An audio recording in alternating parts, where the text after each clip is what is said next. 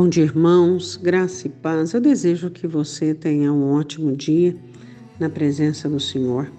Que a mão do Senhor continue estendida sobre a sua vida e sobre a vida da sua família. E que você entenda sobre o grande amor do Senhor por você. É, você sabe que nós temos várias guerras, várias batalhas. Somos soldados, não é mesmo? A palavra do Senhor diz assim que somos soldados de um exército e que a igreja a igreja é o quartel-general do Senhor Jesus Cristo, onde ele prepara soldados para a batalha. Bom, eu quero falar de uma batalha, iniciar sobre isso. Asa, é, então, começa a governar depois que o seu pai Abias morreu.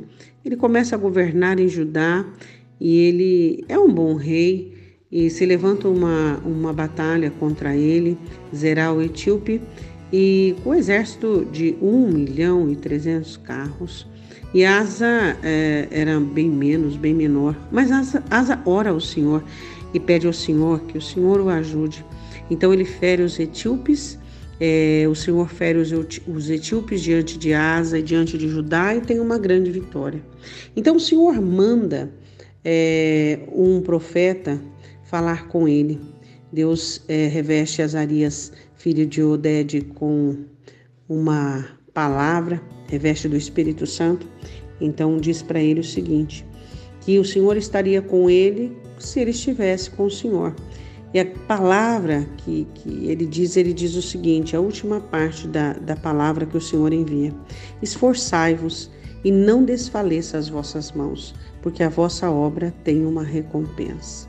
Isso anima a asa de tal maneira que ele começa a fazer uma renovação de aliança, né? Ele começa a tirar os abusos, ele começa a consertar as coisas.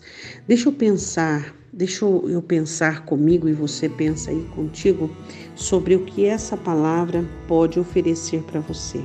Vou dizer de novo.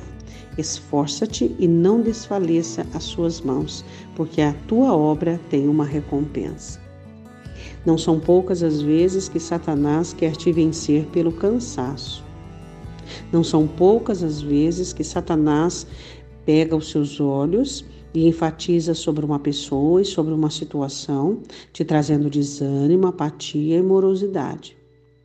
Nós já temos aprendido que os nossos olhos devem estar fitos no céu. Devemos olhar para aquilo que Deus tem criado e mantido pelo seu grande e imenso poder. A sua obra tem uma recompensa. Quem sabe você está esperando essa recompensa do ser humano. Quem sabe você está voltado, esperando um motivo de gratidão para animar-se, esperando uma palavra de reconhecimento.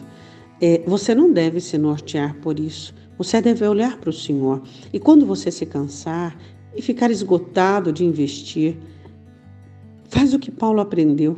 Peça ao Senhor mais graça. Peça ao Senhor, diga: Senhor, eu sou um soldado e eu preciso que o Senhor me ajude. Eu preciso que o Senhor me faça entender que a minha obra ela tem uma recompensa e a minha recompensa ela não vem do ser humano, nem das circunstâncias e nem da situação, mas ela vem do Senhor. Nós perguntamos hoje para nós mesmos: quem de nós temos esperado a recompensa do céu? Quem de nós temos é, colocado no céu todas as nossas perspectivas, por exemplo, como Abraão, até mesmo esperando que, mesmo que não estivermos vivos, a nossa recompensa virá. Ou para aqueles que estiverem aqui, ou vamos recebê-la na eternidade.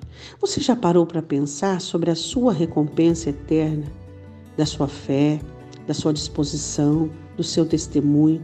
Quantas pessoas esperam de Deus apenas nesta terra? E Jesus diz que nós temos que acumular os tesouros no reino dos céus.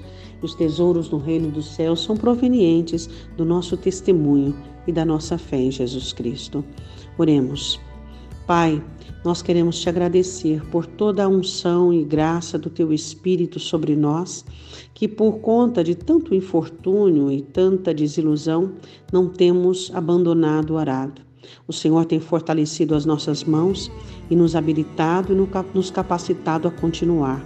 Eu te peço por aqueles que estão desmotivados, Deus, aqueles que estão desanimados, prostrados, aqueles que estão machucados e feridos por uma ingratidão alheia, por uma palavra, por um abandono, por uma traição. Senhor, levanta-os, ó Deus, coloque-os de pé, ensinando a cada um deles a direção correta para onde olhar. Senhor, tire deste coração toda a força da ferida, toda a força da amargura e do ressentimento e faz com que eles dependam e confiem apenas em Ti. Eu te peço, em nome do Senhor Jesus. Amém? Que o Senhor restabeleça o seu estado espiritual e que o Senhor regue o seu coração de graça e de misericórdia para que você saiba e entenda que a sua recompensa ela virá do Senhor.